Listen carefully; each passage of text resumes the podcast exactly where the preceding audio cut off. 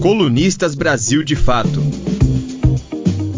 Novo índice da média móvel de fascismo no Brasil. Estamos pelo menos 100% menos democráticos do que há duas semanas. E a tendência é que a curva acelere se nada for feito para barrar as ações do bolsonarismo ativo, da reação fraca dos autoproclamados defensores das instituições ou mesmo dos arrependidos de última hora, imprensa corporativa aí incluída. A pandemia parece dar a chave. Se no primeiro momento da Covid-19 havia um pânico acerca da ameaçadora democratização do vírus, que chegou com os turistas de classe média e afetou a Zona Sul em primeiro lugar, com o tempo, a naturalização da desigualdade brasileira passou a dominar o cenário. O fato de adoecerem gravemente e morrerem, sobretudo, pobres, velhos ou já doentes, parece apenas uma consequência natural do nosso darwinismo social.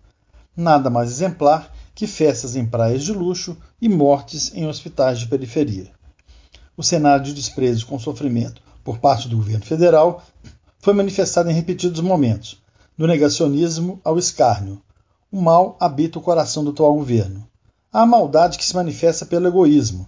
Há a ruindade que é patrocinada por interesses que desprezam o outro.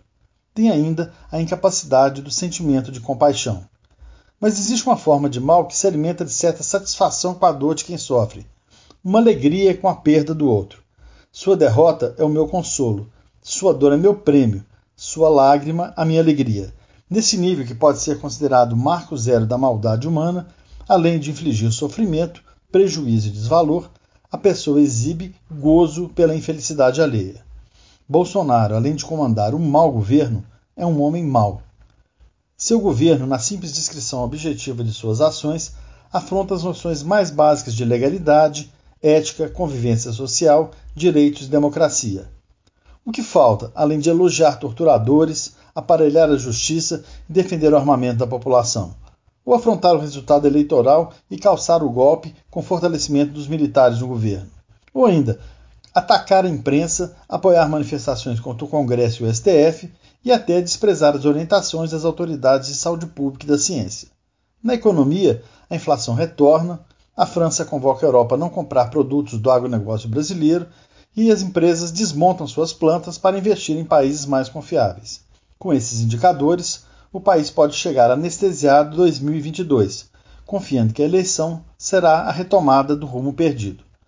Mas nada garante que depois do resultado das urnas mesmo eleito um candidato com frágeis compromissos populares, como Biden nos Estados Unidos, não tenhamos o Congresso invadido por pessoas armadas e, com um detalhe, apoiadas pelos militares confortáveis na antessala do golpe. Nessa hora, não vai adiantar falar em impeachment, toque de caixa ou ir para as ruas.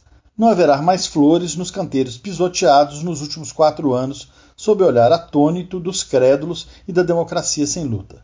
Seguindo a América do Norte, a história por aqui se repetirá como farsa, só que para pior. Eu sou João Paulo, colunista do Brasil de Fato.